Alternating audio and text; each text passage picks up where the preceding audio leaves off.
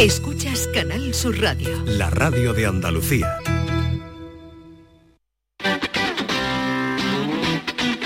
El pelotazo de Canal Sur Radio con Antonio Caamaño.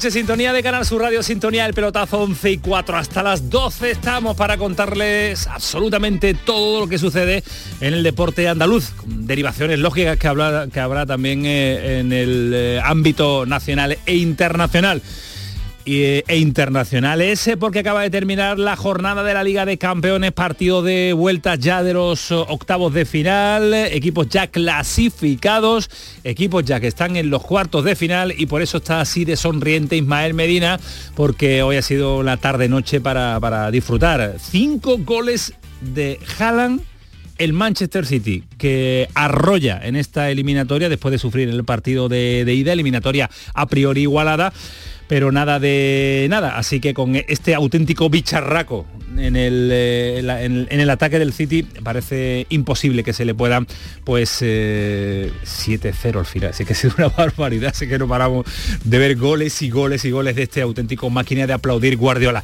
Por eso viene hoy, por eso viene hoy Ismael Medina, porque hoy jugaba el City, jugaba Guardiola y Haaland. Guardiola no juega, pero entrena de maravilla. Ismael, ¿qué tal? Muy buenas. Hola, ¿qué tal? Muy buenas. ¿Qué sonrisa tienes? Bueno, ya lo, lo he dicho muchas veces, ¿no? Yo soy un enamorado de Guardiola. Gane o no gane la Champions, sus, sus equipos me divierten y me gusta ver a Guardiola cuando era entrenador del Barça, del Bayern o ahora del City. Ha ganado 7-0 con 7-0. 5 goles de Haaland, una auténtica barbaridad. Y con un penalti de cachondeo que le Sí, han pitado, ahora vamos, ahora vamos con con, una mano curiosita, con El primero, sobre todo, el que abría el ato, una mano que no es mano, la pita el colegiado, no la pita el colegiado, le llaman del bar para que la vea un minuto después para parar el, el y partido. en el bar había un árbitro español. Así que trasladamos la pandemia del arbitraje español, la trasladamos también a Europa, Ismael Medina, para que tú, porque tú defiendes siempre, no, el arbitraje europeo es diferente, no, el arbitraje será igual del que pite, del país que pite, ¿no? Si es español, pues pitará como los españoles, si es lituano, pitará como pitan los lituanos, y si es inglés, pues pitará como los ingleses, ¿no? tú me dejas que sea un poco malvado, no hubiera pitado ese penalti en el área del City a favor del, no, no, pita, claro que no. del Leipzig. claro. Pero es, ¿quién es el del bar? Hoy ha sido Hernández Hernández. Tomen ustedes buena nota, que diría el otro, porque fue el colegiado del bar del partido del Cádiz. Hernández Hernández. Y empate a cero en el otro encuentro en el Oporto Inter clasifica al equipo italiano que está en los cuartos de final de la siguiente eliminatoria. Eh, estamos muy callados, Alejandro, estamos muy callados. Cuando habla Guardiola y cuando habla de Haaland, eh, te pones muy callado, te pones a observar. Eh, buenas noches, estaba, Muy buenas noches, estaba Alejandro. esperando que me presentaras, pero pa- para darle el palo. no hace falta la verdad. no, no, solo, solo iba a decir que ni con Haaland va a ganar la Liga de Campeones Guardiola. Esa, esa es la, ¿Quién va a ganar la Liga de Campeones? El Manchester City no, ¿No? Es, lo, es lo único que sé, que el Uh, Manchester City está arriesgando, no va ¿eh? a ganar la está Liga de arriesgando, Campeones. ¿eh? O sea, queda una eliminatoria menos para que lo echen de Europa. Esa, esa es, la, esa es la lectura, hombre, estoy seguro. ¿Y luego echa el Madrid? Bueno, no lo sé, eso ya depende, dependerá de los sorteos. Pero me va a seguir gustando igual Guardiola o más el día que caiga de la No, Champions. pero que más cosas ya no le pueden dar para ganar la Liga de Campeones y de momento nada, hay más cosas no. no, ya no, jalan hay- con cinco goles por partido. Venga, vámonos que nos Hay vamos. muchos equipos que se gastan más que el City. sí, sí, sí, seguro. Bueno, seguro. mucho, mucho no creo yo. ¿eh? París Saint Germain Ay, y él, ¿eh? igual poquito no, más, ¿eh? igual no hay Chelsea, el Paris ¿eh? Saint Germain. Igual no hay tanto, ¿eh? No, no, tanto. deja, deja, Ay, ay, deja, párate ahí, párate ahí, párate ahí. Te voy a- Para, te voy a- para no te preocupes que de aquí a que terminemos va a encontrar 6 o 7 porque ya está tirando de móvil. en fin, que esto es lo que nos deja la Liga de Campeones en su jornada de martes. Mañana más y mañana también viaja el Sevilla a Turquía con Ñanzú, Bono, Fernando, Montiel, lista de 21 de San Paoli. Mañana tenemos ya a nuestros enviados allí. Está Márquez, va a estar Ismael Medina, va a estar Ángel Gamis también, Canal Sur Televisión. Pero hoy nos vamos a trasladar previamente a esa ciudad, a ese país, para conocer muchos más eh, detalles, porque en un instante vamos a estar con Erdem Erdal. Si no se acuerdan nuestros oyentes, fue eh, ese entrenador que entrenó aquí en Sevilla, categorías inferiores de club modesto, que se marchó a trabajar a Turquía, porque es turco, y le pilló muy cerquita el terremoto de hace un mes y poco que lamentablemente sucedió en el eh, país turco. Pero también vinculación con el Fenerbahce, porque estuvo dos temporadas trabajando en categorías inferiores, así que no hay nadie mejor que podamos encontrar a esta hora en Turquía para que nos dé detalles del partido de vuelta. Eh, mañana sale el Sevilla en un viaje de tres días, Ismael Medina. No, más, corto de lo habitual, porque el equipo, sí, no recuerdo yo... Porque sale mañana a la una y algo, ¿no? ¿no? recuerdo que el Sevilla, eh, sin pandemia, entrenara en la ciudad deportiva, y hablar a San Paoli o su entrenador en Sevilla. Habitualmente, en todos los años que yo he viajado, eh, entrenaba en la ciudad donde va a jugar y hablaba en la sala de prensa allí. Ha cambiado el hábito para mañana. Es curioso en esta eliminatoria. El Fenerbahce su técnico, Jorge Jesús, habló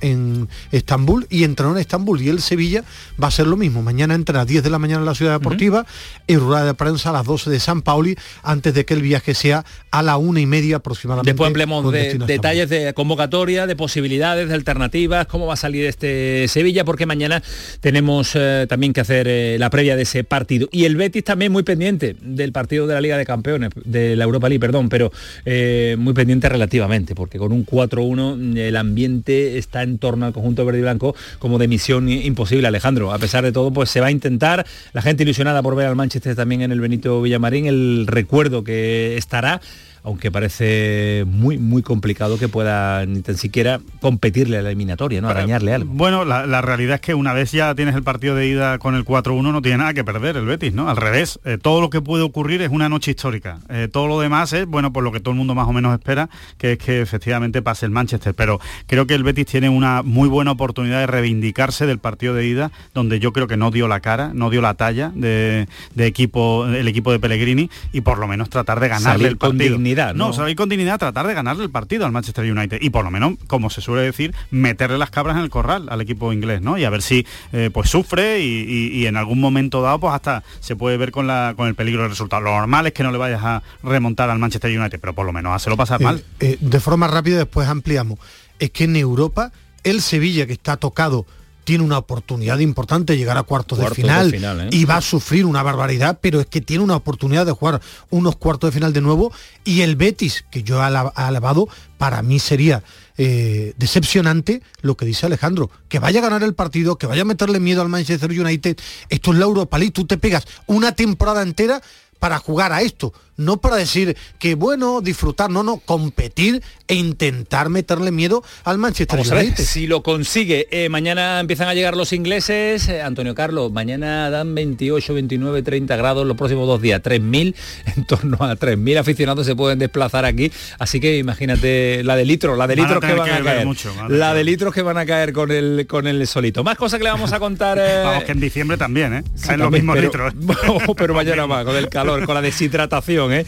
Más cosas, en un rato vamos a estar en Ceuta con un canterano del Sevilla, campeón de la Copa del Rey juvenil, en una generación extraordinaria de futbolistas. Pasó por el eh, Córdoba, pasó por el Granada y ha sido uno de los protagonistas del fin de semana en diferentes vertientes. Vamos a ver cómo llevamos el asunto con Rodri, que va a estar con nosotros en un instante. Y en Málaga, ojo a la noticia el rumor, diría yo, más que noticia, de momento, previa a la noticia, al que Lafi, dueño del Paris Saint Germain, podría estar interesado en comprar el Málaga. Eh, ¿Qué pasaría? ¿Cómo, ¿Cómo sería la situación? Primero, tiene que pagar al Tani los 9 millones de euros en un juzgado para venderle posteriormente los, el 51% de las acciones del conjunto malagueño. Yo creo que el Málaga tiene otros problemas en este momento y en este instante mayores, pero ahí está el rumor, como diría el grande de García, decía, la antesala de la noticia. La antesala, de, la noticia. Ahora César Suárez nos va a contar si es rumor, es noticia o se queda absolutamente Son medio primos, ¿no? Nada. El que y Altani son medio primos, ¿no? Me imagino. Son los dos cataríes y son de la realeza catarí. lo que pasa es que el que tiene la pasta no es el Kelaifi.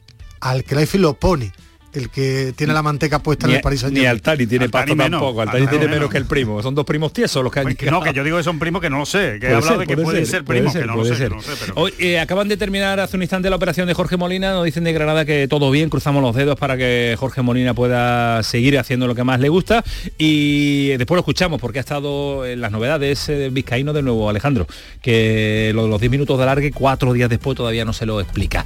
Eh, Antonio Carlos Santana, Kiko Canterla, Paco Tamayo, toda la la reacción de Deportes pendiente de este programa hasta las 12 de la noche. Vámonos que nos vamos, muchas cosas que contarles. Programón. El pelotazo de Canal Sur Radio con Antonio Caamaño. La mañana de Andalucía con Jesús Vigorra es una auténtica referencia en la radio. Información útil, actualidad y sobre todo cercanía, por muy lejos que estés. Yo llevo en mi maleta garbanzo, lentejas, chorizo. Para hacerme en invierno aquí en Suiza con el frío que hace, unas buenas ollas de, de lentejas y de garbanzo. Y os hablo desde el sur de Inglaterra. Y bueno, Jesús, lo de los huesos del puchero, eso es algo básico para un andaluz en el extranjero. La mañana de Andalucía con Jesús Vigorra. Contigo estés donde estés. De lunes a viernes desde las 6 de la mañana. Más Andalucía, más Canal Sur Radio. Frutos secos Reyes, mucho más que pipas. Disfruta con nuestra deliciosa variedad de frutos secos, snacks y golosinas en los más de 35.000 puntos de venta que tenemos en Andalucía o en frutosecorreyes.es. Ah, y ahora con tu pedido a partir de 20 euros, te los llevamos a casa gratis. Frutos secos Reyes, tus frutos secos de siempre. Más que chollos en Rapimueble. Aprovechate. Apilable de salón, ahora 159 euros. Cheslom, solo 399 euros. Cientos de ofertas con todas las ventajas del número uno. Rapimueble. Más de 200 tiendas en toda España y en rapimueble.com. Ya está ahí el niño del vecino con la pelotita. ¿Pero qué dices, Yuyu? Si ese niño es un figura, ese va a ser un crack. ¡Un crack! La que es una crack es mi mujer, que llamó a Hogar Solar, pusimos las placas solares y ahorramos tela en la factura de la luz. Vaya pelotazo, ¿no? Pelotazo le daba yo al padre del niño. Llama al 955 31 80 80. Hogar Solar, la luz que te ayuda a ahorrar.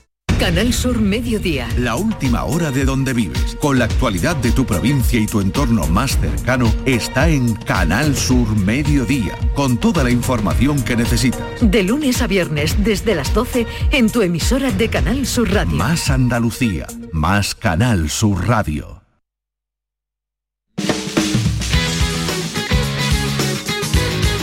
El pelotazo de Canal Sur Radio con Antonio Caamaño.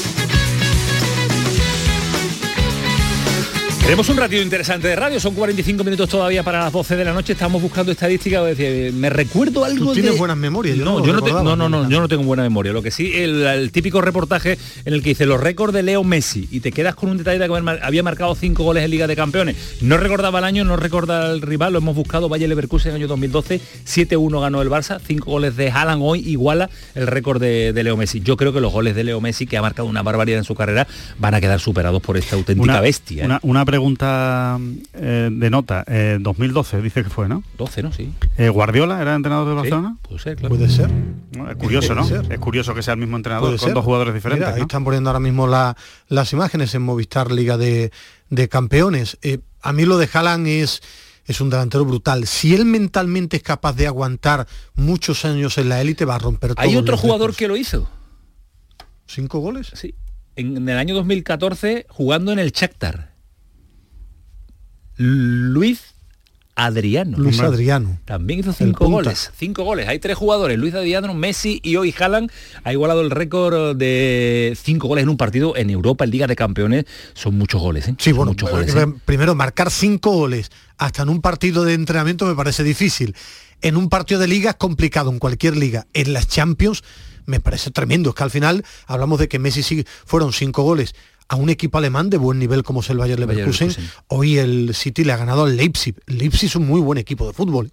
La gente que no vea fútbol puede pensar que el Leipzig es una banda. No es una banda. Es un muy buen equipo de fútbol, de una buena liga, que suele estar habitualmente en las Champions. Una banda en octavos y plantándole cara en No, el partido de pero que, no es, Ismael, pero es que te puede tocar en Sí, octavos, por el no sé, nombre, el- por el nombre. eh, un equipo de menor nivel, marcarle cinco goles a un equipo alemán tiene un mérito brutal. Es verdad que el más bonito, lo comentaba Alejandro, de factura o de más bella factura es el de Kevin De Bruyne. Y el de Gundogan pero son bonito. cinco goles lo que ha marcado hoy Haaland, que es una auténtica barbaridad. Era Guardiola, ¿eh? el entrenador. Era Guardiola, ¿no? Sí, con Tito Vilanova de segundo. Pues eh, ahí están los datos. eh.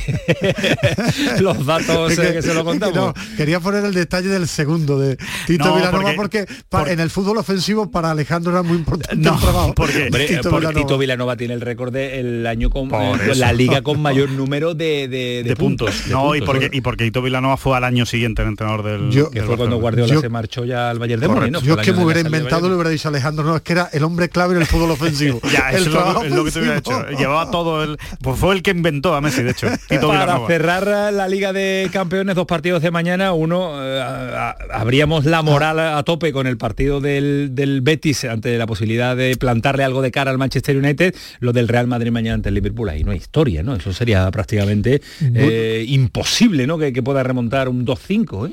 Hombre, yo lo veo muy difícil, y a un equipo contra, como el Madrid, más difícil todavía, ¿no? O sea, eh, me, me resulta raro que el Madrid se deje sorprender de esa manera, ¿no? Eh, en, el, en el Bernabéu, además, o sea, sería increíble, pero, oye, eh, es el Liverpool, ¿eh? No, no es una banda de amigos, ¿eh? Y, y, el Liverpool es un equipo que ofensivamente tiene calidad, lo que sí es verdad es que después atrás no es tan bueno y me extrañaría que el Madrid no acabe marcando algún gol también. Mm, yo veo muy, muy, muy difícil que caiga eliminado. Ahora, preveo, y mañana seguro que termina 0-0 y me lo echáis aquí en cara, yo preveo un partido con muchos goles. Yo creo que el Liverpool va a marcar goles, va a atacar. No, y porque va a dejar atrás. No, pero es que yo un equipo que te planta la línea de defensa en el centro del campo. Klopp, no, tiene que perder. Bueno, que Klopp siempre juega igual, es atrevido, es valiente, eh, con Darwin, con Gappo, con Salah, eh, con los centrocampistas llegando. Lo que pasa es que el Madrid en Champions es otro equipo. El Madrid en Champions tiene un, un vínculo con esa competición que, que que siempre aparece y por eso tiene los títulos que tiene. Ahora prevé un 3-3. Nápoles un 3-2 de Frankfurt. Es que el Nápoles, eh, juega muy bien al fútbol. va, a ganar la liga italiana de calle. Y ojo la, diferencia es abismal. No, yo creo que le va a pesar. No, sé, no, me equivoco. Siempre suele una sorpresa. Yo pero, soy del Nápoles este año para ganar la Liga de Campeones. Después tienes que llegar a. y si te toca un Bayern Múnich, un Real Madrid, ahora jugando al fútbol es muy divertido. ¿eh? Muy divertido verlo, el extremo que tanto le gusta a Alejandro, el georgiano, no, por eso he dicho el extremo georgiano, Guru Maradona le llaman ya. La gente,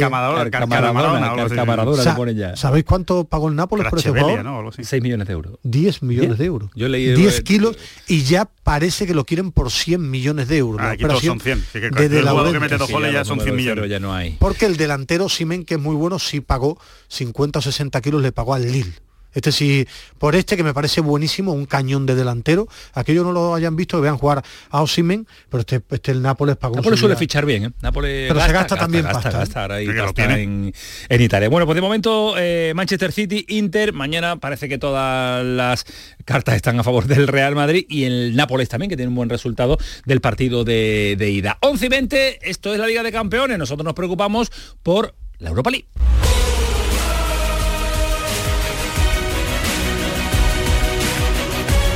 Será el jueves, pero tenemos que ir calentando ambiente en una semana que vamos a ver si el Sevilla es capaz de plantarse en la siguiente eliminatoria, que sería cuartos de final, viendo este Sevilla en su competición, en cuartos de final. Y el Betis, eh, tirar de milagro, tirar de hazaña épica y todos los titulares que podamos recoger para intentar que el jueves el Betis pues haga interesante un partido que a priori dejó de serlo cuando pitó el final en el encuentro de Old Trafford. La lista de convocados presenta algunas novedades, y Medinas, que te han llamado la atención. Es una crónica muy habitual, preguntar por la lista de convocados, pero yo sé que tal y como está el Sevilla, como están las bajas, las ausencias, las altas, varía de un partido a otro muchísimo. Me ha sorprendido que Nianzú, ayer no, no, pusieron ningún parte médico, ni hablaban de lo que tenía Nianzú. Nianzú tiene pinta de que tuvo una contractura o un, o un pequeño aviso del músculo, porque pero tiene toda la pinta que viaja tocadillo, ¿no? Bueno, sí, viaja con alguna molestia, pero si está en la lista que está bien. Yo creo que el chico, sea, el jugador se asustó, sintió algo, alguna molestia, pero ni tiene rotura, ni tiene ningún problema muscular. Eh, lo de Bono sí me sorprende, aunque yo creo que Bono no va a jugar, que va a jugar Dimitrovich. Incluso quiero ver si va a llegar Nianzú, pero Montiel y Fernando están en la convocatoria y a los dos lo veo titular. El partido en sí, difícil, bastante difícil porque el Sevilla de... Más que el partido, Ismael, la eliminatoria abierta. Sí, Sí, abierta sí porque el Sevilla de mm, estaba buscando porque hoy ha, utilizado una palabra en su artículo en Mucho Deporte eh, Lucas Auri para definir a, a Jorge Sampaoli que me ha gustado bastante, creo que era desconcertante. El Sevilla va a sufrir. Está abierta la eliminatoria, primero porque el Fenerbahce ataca bien tiene a el Valencia que me gustó bastante, tiene a va a jugar ya es un equipo que genera muchas ocasiones, pero también te decía que a pesar del 2-0, de que el Sevilla en sufrió una barbaridad, tienen que pensar los jugadores y el Sevilla que tú luchas para estar en Europa, que tienes una gran oportunidad para estar en cuartos de final. Es verdad que este Sevilla es poco fiable, como ha demostrado en la temporada, pero yo creo que el Sevilla tiene el peso de la camiseta, el orgullo de los jugadores. Pero a pesar de todos los argumentos, es una eliminatoria abierta. Con, eso, con eso no se va a ningún lado. con el peso de la camiseta y con el. En la ida ganó 2-0 con eso. Sí, sí, sí, no, en la ida ganó 2-0 porque metió dos goles y el Fenerbahce no. Ya está. Yo creo, yo el Fenerbahce se asustó en la segunda parte. Bueno, se asustó y paró. Para ti abierta, muy abierta. Para mí está muy abierta la eliminatoria por una sencilla razón, porque eh, yo creo que para que no esté la eliminatoria abierta, el Sevilla tendría que salir a ganar al Fenerbahce. Esa es la sensación que yo tengo. Como el Sevilla salga a mantener el resultado, lo va a pasar muy mal. Y creo que el Sevilla, a día de hoy, pasándolo muy mal, mm, en Liga, en Liga le da porque se está jugando la vida, pero yo creo que en Europa no le va a dar. Con lo cual, bien haría el Sevilla en intentar ganar el partido, intentar ganar 0-1, eh, eh, solventar el partido, como el Sevilla salga a conservar el resultado, no sabe hacerlo. Error defender la Es que no sabe hacerlo y además defiende mal. es, que nunca sale a defender. Nunca. Pues, pues, pero, pero cada vez que se pone por delante se echa tres pasos hacia atrás, en todos los partidos. Por eso digo, si esto lo vuelve a hacer pensando que va con 0-2 como si fuera un partido de ida o como si fuera la primera parte, voy 0-2 y me echo hacia atrás, va a ser una mala noticia, como pasó con el Almería. Remonta cuando va perdiendo. Ahí sí, le echa toda la garra, le echa todo lo que tiene que echarle. Cuando se pone 2-1, desaparece el equipo.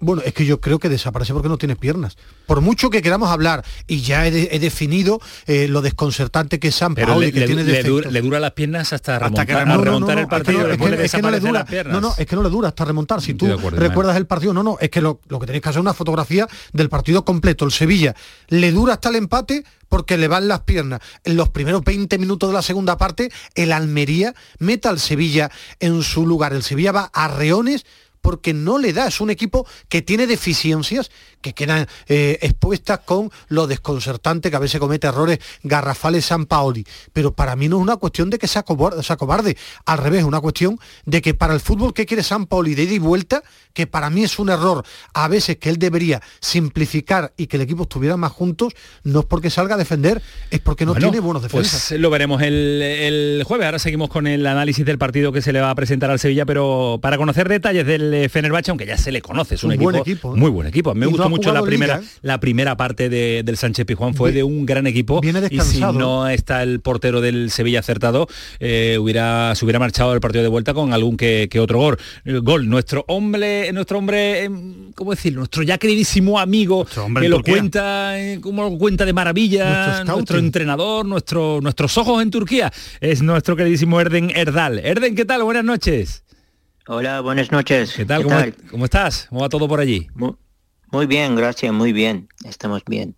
¿Recuperando ya la normalidad del país o no? ¿O va a tardar mucho? Sí, recuperando, sí, recuperando poquito a poco, pero claro, necesitamos mucho más tiempo porque era una catástrofe muy grande y gente no puede olvidar.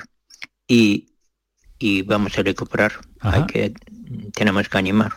hay que animarse, hay que animarse. Y, sobre todo, eh, yo imagino que el fútbol siempre es ese, mm, eh, esa fuerza ¿no? que le da que le da alguien para, para aislarse un poquito de lo de las circunstancias difíciles que está pasando el país y sobre todo pues centrarse también en algo que es anécdota tal y como tal y lo que estáis viviendo, pero que sí le da esa, esa importancia necesaria para olvidarse del sufrimiento un poco, ¿no? Por lo menos eso, el fútbol está ahí para eso.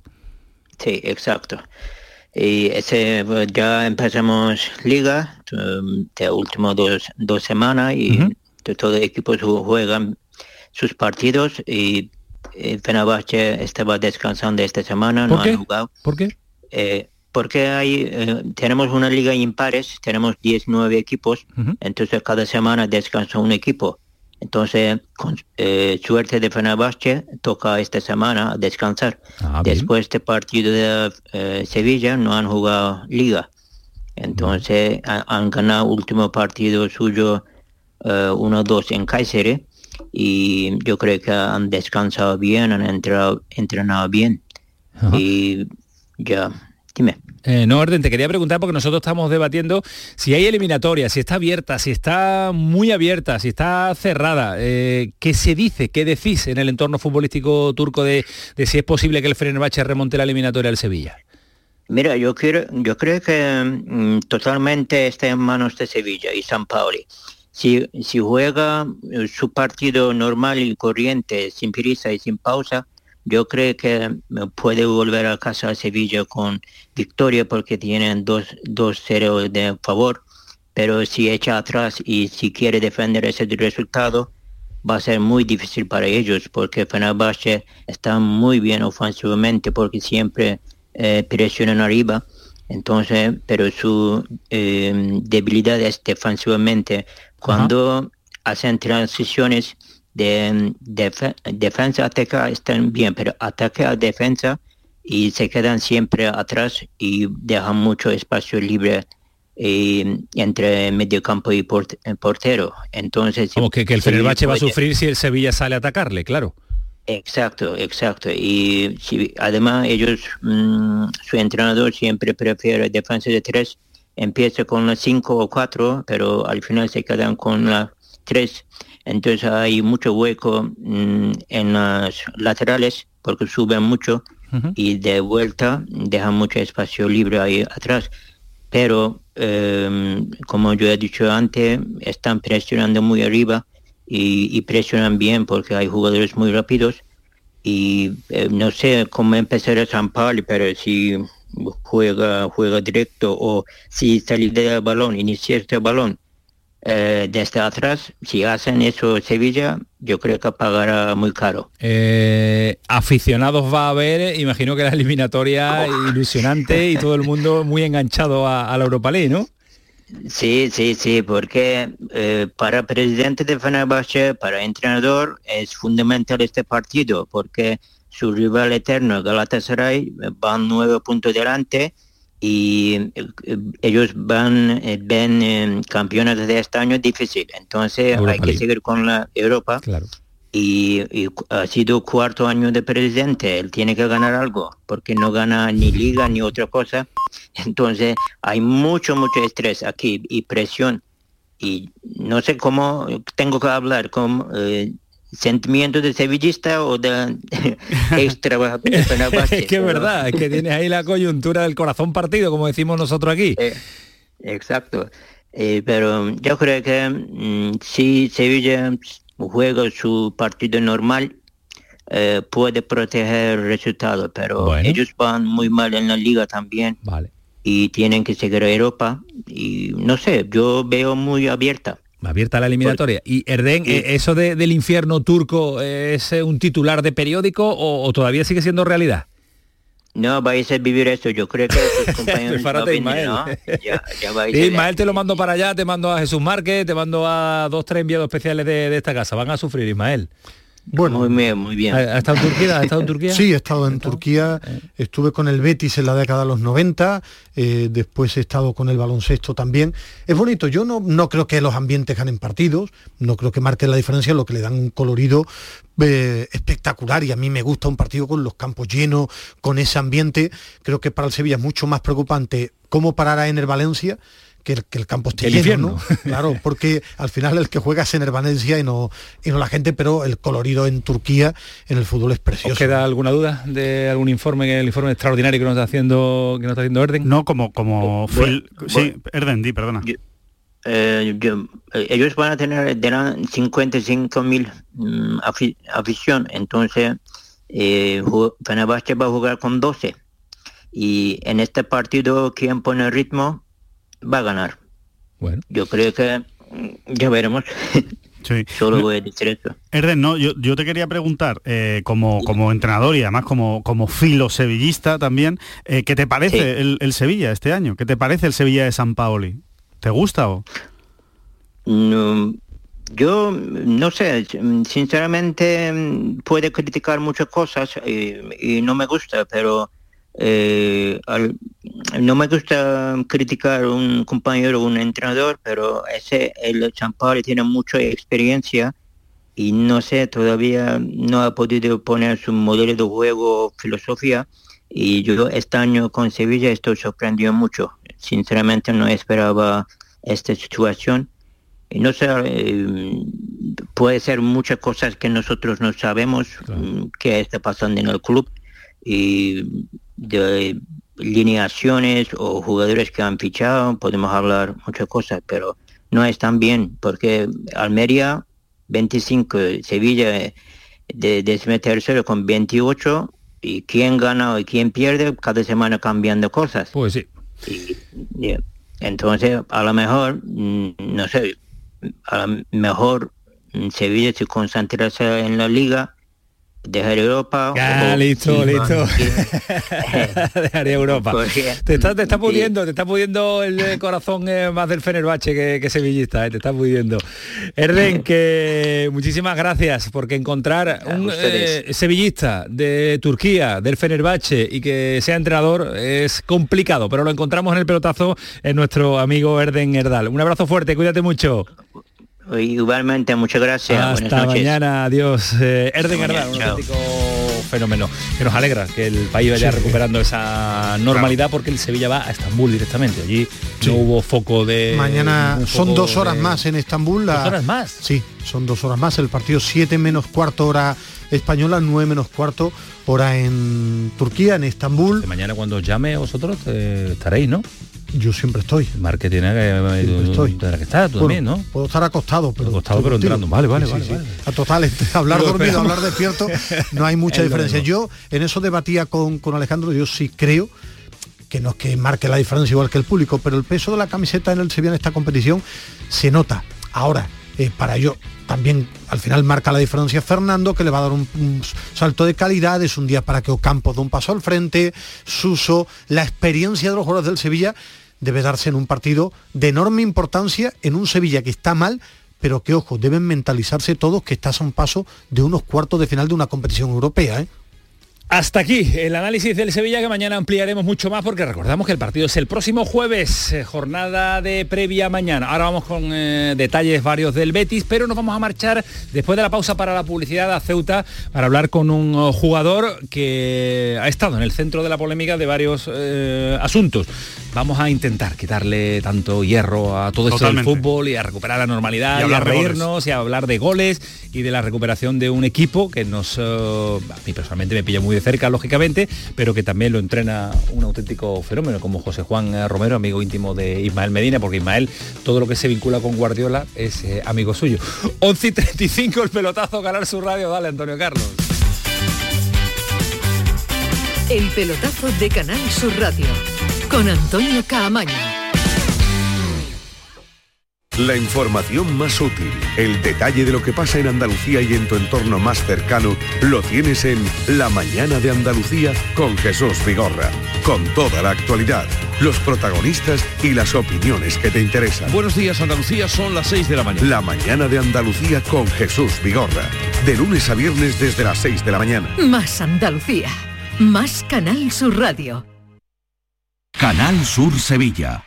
Estás estupenda. Gracias. Medicina estética en Clínica Doctor Ortiz. ¿Tu hermana y tu hermano también? Ellos cirugía plástica en Clínica Doctor Ortiz. ¿Y el pelo de tu marido? Ah, injertos capilares en Clínica Doctor Ortiz. Ahora en Clínica Doctor Ortiz ampliamos servicios. Ginecología general, funcional y oftalmología. Seguridad, confianza y satisfacción de nuestros clientes. Escucha bien lo que te voy a decir. Alégrate, ya no te vas a arrepentir. Yo te voy a ayudar a que puedas ahorrar nuestro petróleo. Ese sol y no lo pueden apagar. Placas fotovoltaicas Dimarsa. Infórmate en el 955 12 13 12 o en dimarsa.es. Soy José Guerrero Yuyu. El 18 de marzo a las 10 de la noche en el Auditorio Nissan Cartuja se celebrará la apertura del primer Festival de Comedia de Andalucía, donde realizarán un homenaje a mi trayectoria. Estaré acompañado de mis compañeros Javi Aguilera, Polifacético y Angelillo, Jorge Perrichi y Jesús Piña. Compra tus entradas en auditorionissancartuja.com. Ven a tu mercado, vive tu ciudad. En los mercados de abastos de Sevilla disfruta de los mejores productos y servicios de calidad muy cerca de ti. Ven a tu mercado, vive tu ciudad. Organiza FEMASE, Federación de Mercados de Abastos de Sevilla. Financia Ayuntamiento de Sevilla. San Gonzalo, tu barrio, tu mercado. Da vida a tu barrio comprando en el mercado de San Gonzalo. Hemos preparado para ti grandes sorpresas y regalos. Repartimos mil euros en cheques de consumo. San Gonzalo, tu barrio, tu mercado. Organiza Mercado de San Gonzalo, financia Ayuntamiento de Sevilla. Aquadeus, ahora más cerca de ti, procedente del manantial Sierra Nevada, un agua excepcional en sabor, de mineralización débil que nace en tu región. Aquadeus Sierra Nevada es ideal para hidratar a toda la familia y no olvides tirar tu botella al contenedor amarillo. Aquadeus, fuente de vida, ahora también en Andalucía. ¿Sabes todo lo que rascas con un rasca de la 11? Pues imagino que si te toca puedes rascar mucho dinerito, ¿no? Claro, y momentos inolvidables, o muchas, pero que muchas risas. Y sí, también puedes rascar premios de hasta un millón de euros. Ah, pues entonces dame un rasca. Con los rascas de la 11 puedes ganar momentazos y premios de hasta un millón de euros. Rascas de la 11. Rasca el momento. A todos los que jugáis a la 11, bien jugado. Juega responsablemente y solo si eres mayor de edad. En marzo, despierta la primavera con Social Energy. Revolucionate iluminando tu hogar noche y día, consumiendo tu propia energía y ahorra hasta el 90% en tu factura de luz gracias a nuestras baterías. Aprovecha las subvenciones disponibles para ahorrar con tus paneles solares. Primeras marcas con hasta 25 años de garantía. Estudio gratuito en el 955 44 11 11 y socialenergy.es. La revolución solar es Social Energy. El pelotazo de Canal Sur Radio con Antonio Caamaño. Ha sido un fin de semana y ayer lo poníamos eh, en cuanto a los sonidos. Eh, Alejandro me tiraba por tierra todo mi trabajo previo. No, mis sonidos eso no es verdad. Te dije que había verdad, quedado muy verdad. bien. Sí, pero yo pensaba y, y sigo manteniendo mi opinión de que la jornada había venido muy calentita, que se, habrían, se había eh, diversificado mucho en todos los sectores del fútbol, eh, arbitral, eh, institucional, jugadores, futbolistas, y si quieres lo ampliamos a primera federación, segunda, segunda federación. Había habido, bueno, una jornada calentita, pero también ha sido una jornada y ya está bien de hablar de malos rollos en el fútbol y de hablar de, y de, hablar de, de líos permanentes, porque si algo le gusta a los jugadores, a los profesionales y a nosotros, es hablar de rendimiento, de hablar de goles, de hablar de, por ejemplo, un equipo como el Ceuta, el que comanda futbolísticamente en cuanto al, al gol, un jugador formado en las categorías inferiores del Sevilla, que ha jugado en el Granada, que ha jugado en el, en el Córdoba por tirar de equipos andaluces, algunos se me escapará porque tiene una trayectoria impresionante, pero que está haciendo un temporadón espectacular de un equipo que estaba eh, que estaba liquidado, ¿eh? porque me parece que lleva hace tres Cuando meses cinco entrevistamos puntos. a José Juan después de pasar una eliminatoria de, Copa, estaba hundido que y, Colista, re- y colista, recuerdo que te pero dijo colista con 18 Sí, sí. puntos de la salvación. pero recuerdo que en aquella entrevista él dijo no no pero vamos a salir de ahí lo dijo tan contundente que digo bueno vaya frase no que porque además De- creo que estaba con muy pocos Pero, puntos pero José Juan, José Juan hay que decodificarlo también, porque el optimismo desmesurado de José Juan muchas veces le lleva a decir eso, esos titulares. Pero lo ha conseguido. Lo ha conseguido, porque llegó un jugador como este que le estamos oh, contando, Rodri, y que ha revolucionado Ceuta y ha revolucionado el gol. Rodri, ¿qué tal? Buenas noches. Hola, buenas noches. A ver, ¿Qué por- tal? pónmelo- ponme los dientes largos. Abre la ventana y dime qué estás viendo de Ceuta ahora. Pues te los voy a poner, te los voy a poner porque, Venga, pónmelo porque desde mi yo ya- terraza se ve se ve el puerto, se ve la península, se ve el estrecho. La verdad que Ismael Medina dice que a mí me gustan mucho las fotografías radiofónicas. Me va a hacer una fotografía De- radiofónica, Ismael de Medina. casa de tu madre le puedo mandar un abrazo a tu madre Sí, estará cerca de, de- estará de muy él, cerca, ¿no? estará muy un cerca. abrazo a la madre de Camaño Bueno, bueno, Un Rodri. Rodri vive. Rodri vive la gente de, de poder, ¿eh? Allí le pagan y- bien. y tu Mi madre madre, la pobre, bien. vive en la parte, la parte más antigua, de, normal pero bien. Rodri vive en el, en el centro, ¿no, Rodri?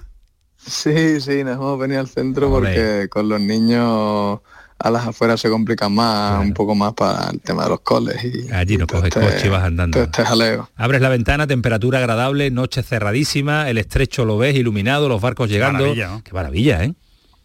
Sí, sí, las gaviotas nos despiertan a las 3 de la mañana. Eso es verdad. Pero, pero por todo lo demás, muy bien.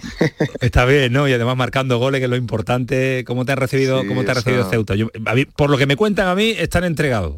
Yo no sé tus sensaciones. Eso, eso la verdad que, que es inmejorable, inmejorable porque el recibimiento que tuve sin saber el rendimiento que iba a dar fue, fue brutal y, y muy, muy bueno.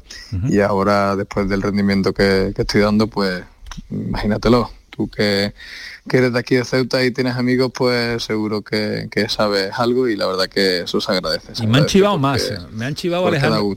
Me han chivado más cosas, Rodri. Eh, por ejemplo, Alejandro, que, que lo han puesto muy fuerte.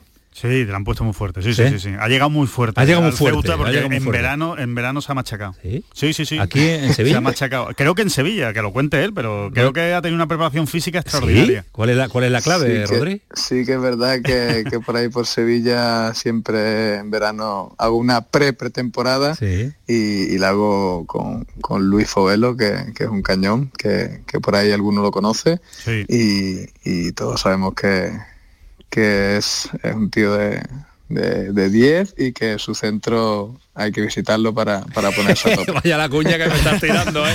A esta hora. ¿eh? Hombre, me está intentando arreglar a mí, Luis. O sea, ¿A a mí me está intentando arreglar. Lo o sea, que, lo que imagínate pasa es que, que No, uno- imposible. uno- yo veo a Rodri, te veo a ti y no los trata al mismo. Es un milagro. es un milagro. algo falla, algo sí, sí. A mí, a mí me pone dos ejercicios y lo siguiente que vaya a Lourdes. Y, y vamos a ver si lo conseguimos. entre Bueno, bueno, Yo pues sí. creo que yo creo que él va, pero solo va. Yo Tú lo has dicho, Yo voy a hablar, yo voy a charlar de fútbol con ellos. Oye, Rodri, y, y lo del milagro que estamos analizando del Ceuta, ¿cómo se puede explicar a la gente que nos esté escuchando? ¿Y cómo lo podemos entender? Porque estaba desahuciado el equipo a 18, me parece, y te hablo de memoria de la salvación, y estáis a 3 ahora, dos meses después. Ostras, pues es difícil, es difícil de, de explicar, pero pero es bonito de, de- de estar disfrutándolo en primera persona, porque yo cuando llegué aquí teníamos tres puntos, solo una victoria, y mira cómo estamos ahora, mira cómo estamos ahora que, que estamos a, a cuatro o cinco días de, de- de poder conseguir esa salida de- del descenso. Lo que me hablabas y me decías que José Juan eh, tiene parte importante también en, en este, en este cambio, ¿no?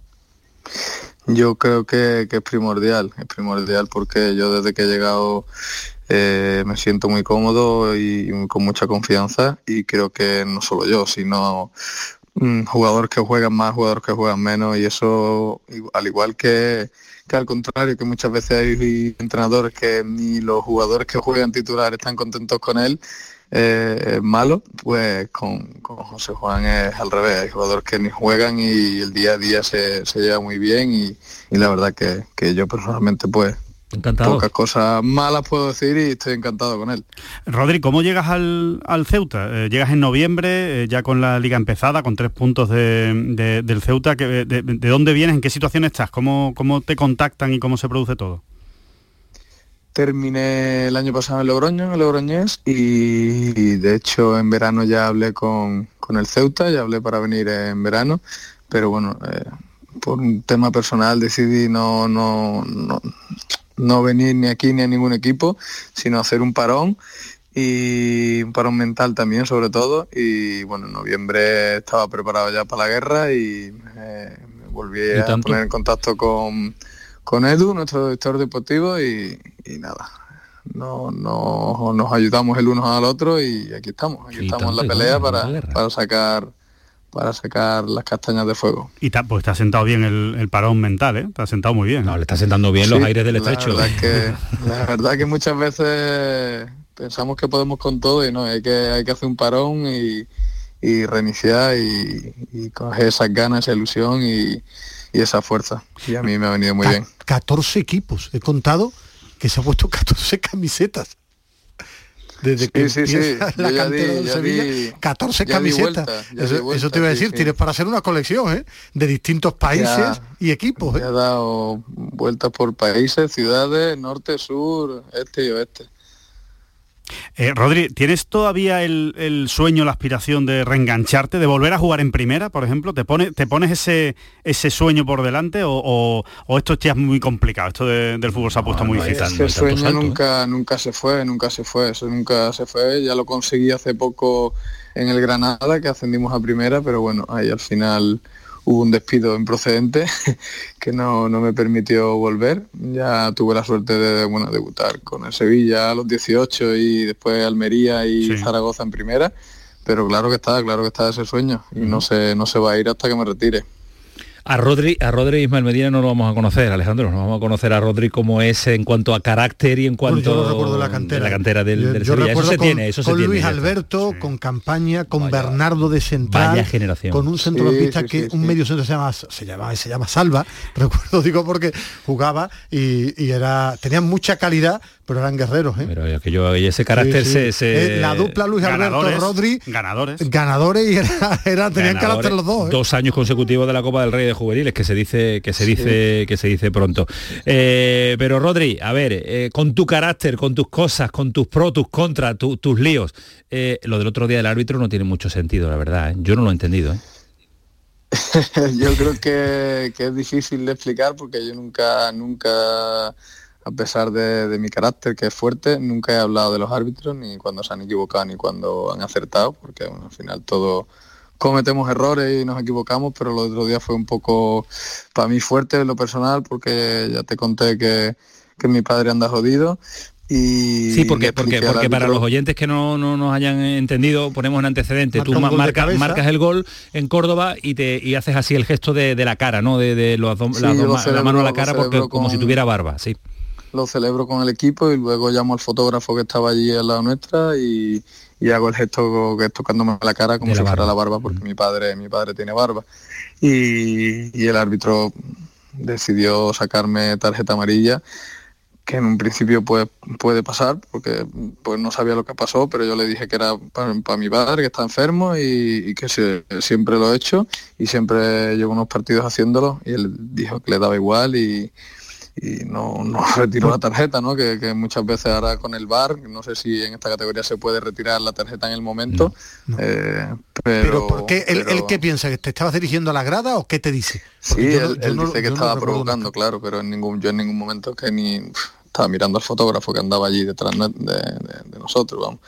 Y él pensaría que, estaría, estaba haciendo burlas o no sé, pero no, no fue un gesto tampoco de burla, con lo cual es un poco raro, no sé. Fue un árbitro que, que no, no dejó que él habláramos y él nos habló un poco mal, habló a mal? todos, ¿eh? al ¿Te habló mal a capitán ti? y a- a- al capitán, a todos los jugadores. Yo creo que se le fue un poco también de, de las manos, no sé si le pudo ese partido con tanta afición y, presión que había. y claro. tanto nerviosismo y esa presión, pero, pero bueno, al final todos podemos cometer un error. Yo espero que con el con, con el recurso que hemos hecho me la quiten y, y todos contentos. ¿Tú le explicas el tema de tu padre?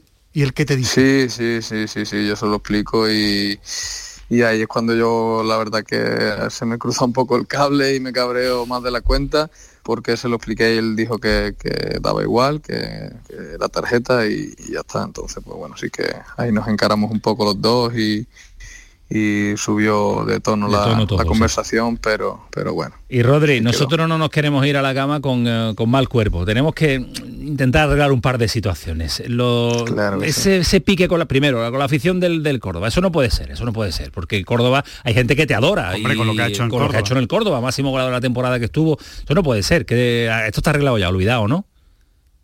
Yo por mi parte no tengo nada nada en contra con ellos. Eh, ya en su momento, como, como ha pasado ahora, yo me equivoqué, pedí perdón porque hice un gesto así con la, con la oreja porque la afición nos insultó a los jugadores. Y yo pedí perdón a la parte a la parte que, que tocaba, los que no insultaron no, no, se, no se sintieron ofendidos porque tengo muchos amigos y gente que me quiere en Córdoba y yo a ellos. Y yo creo que, que eso tiene que quedar así Así y, solucionar Así eso por mi parte no hay nada no hay ningún problema con Córdoba ni, ni con los cordobeses al revés tengo familia en Córdoba de hecho o sea que Ole. tengo primos y, y tíos en Córdoba o sea que seguiré yendo Y, y te he escuchado eh, a lo largo de la entrevista, que nos está encantando, por cierto, de decir que todos nos equivocamos. Y los periodistas también nos equivocamos, eh, Rodri. claro que sí todos todos todos todos somos todos Vale. ¿Sabes por dónde voy, no? Sí claro claro que sé por dónde va Yo solo te digo que lo están pasando francamente mal los chavales, que te han pedido disculpas públicamente como han podido y yo creo que también es otro asunto que hay que... es importante que hayan pedido perdón, ¿eh? yo creo que hay que darse con eso. O sea, cuando tú te das cuenta de que te has equivocado y das un paso atrás y, y pides perdón, yo creo que eso también hay que valorarlo. El error está ahí y si ellos son Asumen el que se han- error y se han piden dado cuenta perdón. del error y piden perdón, pues mira, yo creo que eso seguro que de alguna manera también deja en cierto modo satisfecho a, a Rodri, seguro. Sí, es verdad que, el primer perdón no me, no me convenció mucho, hoy sí que, he escuchado otro que, que creo que es bastante más sincero que el primero y como bien estamos diciendo, pues todos nos equivocamos. Eh, es verdad que, al final, pues cuando tiene la alcachofa, ¿no? Que tenéis vosotros delante, hay que, hay que tener hay que tener ese cuidado, pues como nosotros cuando hablamos con los árbitros, que si te pasas te mandan para casa. Y bueno, yo creo que hicimos bien en denunciar ese hecho, pero, pero igual que lo hemos denunciado, yo lo perdono y, creo que así calmamos todo y, y, nos centramos en, el Ceuta. Rodríguez está centrado en el Ceuta y en la salvación del Ceuta y la afición del Ceuta que, que se centre también en nosotros, que nos está ayudando mucho y, y que olvide eso ya también para, para dar la fuerza, mandarla al equipo y a, los jugadores. Y la afición del Ceuta centrado en lo suyo, y los periodistas de Ceuta centrado en lo suyo, y la afición y el periodismo de Córdoba centrado en lo suyo, que también se juega mucho el Córdoba en este tramo final de la temporada. Todos somos de los equipos andaluces y consideramos muy andaluz también al Ceuta en esta categoría de primera federación. Rodri, ha sido un auténtico placer tenerte este ratito, charlar contigo y te convocamos ya, pero directamente para cuando la salvación matemática esté dada o como me decías esta tarde, algunas cositas más que pueden haber, porque estáis a cuánto del playoff me decías? ¿O has venido arriba? ¿O has venido arriba? No, mientras que las matemáticas lo digan, yo no he hecho ni las cuentas, ¿eh? pero sé que, que, algo de posibilidad hay, pero mientras estén, porque no, hay que soñar en grande para, para llegar lejos. Hasta le cambia la cara a Camaño cuando habla con alguien en Ceuta. Es otro, ¿eh? Hasta sonríe Camaño. que me emociono entrevistar a gente cercana a mí, a mi equipo y sobre todo que me llamen amigos y me digan, yo vaya, vaya bicharraco que hemos fichado de goleador, vaya bicharraco. Digo, hombre, claro. Rodri Bicharraco, cuídate mucho, gracias. Yo le agradezco, un placer. Un, placer, saludarte y convocado queda, insisto, para otra llamada. En fin, que este es el fútbol de verdad, es que si es así, si es que lo, como decías tú ayer, sacamos todo de quicio, buscamos justificaciones y, nos llevamos a dramatismo algo que no es tan natural como, como el fútbol y el gol. ¿eh? Y, yo insisto, los partidos. Es muy importante cuando alguien se equivoca dar un paso atrás y, decir, oye, pues me he equivocado. Yo creo que eso hay que tener la humildad también para, para saber perdonar como ha hecho Rodri, ¿no? Que yo creo que le honra, ¿no? Que, cómo lo ha dicho y cómo, y cómo ha acabado la Y es verdad que nos ponemos delante de un micro y muchas veces pues eh, nos equivocamos también, pero sea de donde sea y tengas y sea de los de la casa que sea o de la radio que sea, también nos equivocamos. Yo estoy loco ya por ver dentro de dos meses a Alejandro Rodríguez, que, verlo como Rodri, ¿no? Porque si lo está tratando el mismo preparador físico, en dos, tres meses. ¿Tú cómo va a venir? En tres meses, tres meses, más o menos, tengo más o menos el mismo cuadro que Pero de tronco, En tres meses va a dar miedo Alejandro cuando entre por el estudio. Sí, hemos estado encantados de saludar a Rodri. Atento a la siguiente historia también, porque vamos, lo del Paris Saint Germain con el Málaga, lo del el dueño del Paris Saint Germain, al Kelafi con vinculación, yo no sé si me, no lo va a desmontar rápidamente César Suárez o hay algo. Eh, insisto, eh, César, ¿qué tal? Muy buenas. Hola, ¿qué tal? Muy buenas. Dime qué hay, si es que hay. Bueno, bueno, esto ya salió en noviembre, el mismo Altani lo, lo, desmintió, hace cosa de un mes volvió a salir cuando se dijo que el Emirato de Qatar está interesado en comprar el Manchester United y también salió por ahí el nombre del Málaga y ahora pues, pues bueno, parece que es recurrente, ¿no? Que hay grupos interesados y los ha habido y seguramente los habrá en comprar el Málaga, es cierto, pero que uno de ellos sea el Emirato de Qatar pues perdona que te diga, pero, pero yo lo pongo muy en solfa porque, porque en los peores momentos del Málaga, cuando eh, incluso Fernando Hierro, que tiene muy buena relación con el Emir de Qatar, le pidió ayuda, eh, el Emirato dijo que no, que, que, era un problema de un paisano suyo, primo lejano, pero que no tenía ningún tipo de incumbencia con el, con el Málaga. O sea, que por ahí ya digo que, parece que no, que es una situación que... ¿Y de dónde puede salir? Es que no entiendo el interés ahora en, buscar a un comprador o que hay un comprador de este renombre, desviar la atención. Yo creo que ya la gente de Málaga no le desvía la atención nada, solo el baloncito y el baloncito y lo que está pasando, ¿no? Sé y, aparte te digo una cosa, es que vuelvo a insistir en lo mismo que, llevo insistiendo mucho tiempo.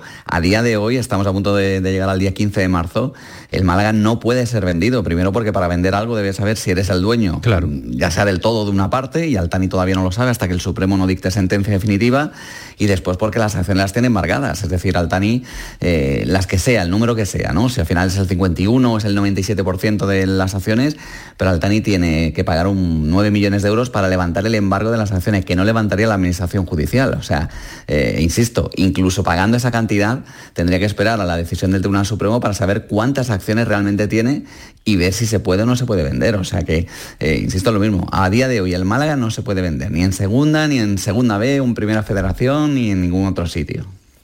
Eh, bueno, pues eh, hay que estar la noticia que nos cuenta César Suárez porque, claro, vincular al dueño, bueno, dueño, el gestor del Paris Saint Germain con el Málaga, pues es noticia, es noticiable. Otra cosa suena, es que suena clásico humo, ¿no? Suena clásico humo. Sí, sí, además fíjate que, recuerdo ahora eh, que en su momento, cuando, insisto, los peores momentos, eh, se decía el PSG va a ayudar al Málaga prestándole jugadores que no cuenten para el Paris Saint Germain y que se vayan a rodar al Málaga. No vino ninguno. Pero porque, pues insisto, aunque Altani sea familia muy retirada del emir de Qatar. Primos lejanos, como la serie. Claro, entonces, pues eso, pues pues no tienen relación alguna, realmente. Bueno, pues nada, pues no son primos ha venido. No, a ver si es que al final es al revés, quién estás muy lejos de Antonio, que lo conocen bien. En fin, eh, muchas gracias, César.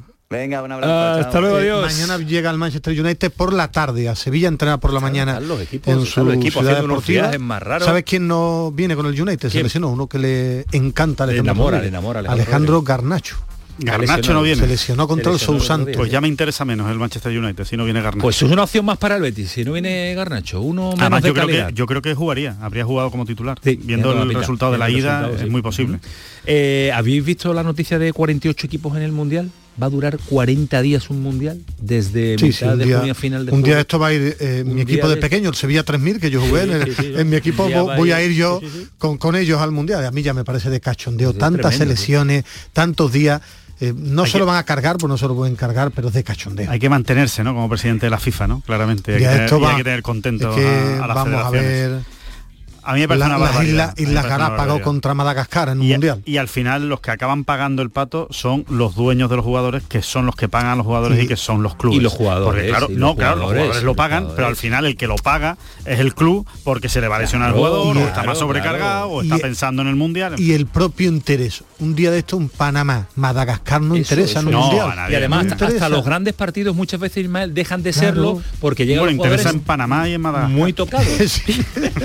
esa es la realidad. a cuatro de Panamá y a cuatro de Paraná. y, mundial, en España, Marruecos, Portugal y lo de Ucrania. También, ¿Me puedo explicar lo de Ucrania? Después tú dices que en el fútbol están pasando cosas que pasan todos los años. Yo bueno, eh, eh, hemos visto, si al final va a tener razón. Hemos, visto hasta un penalti en, un partido de Champions que después de ver 20 repeticiones yo no veo la mano. No, pero, toca el brazo. Y ¿Dónde? y mañana el brazo. ¿En serio? Mañana contaremos lo del Sporting de Huelva. Ah, también. Que dimite el entrenador. Eso, es impresionante. el entrenador y le dice la presidenta que no. Mm, es que su señora. Es que mandan. El pelotazo, Canal su Radio. Antonio Carlos, no te agobies. Beso a tu madre.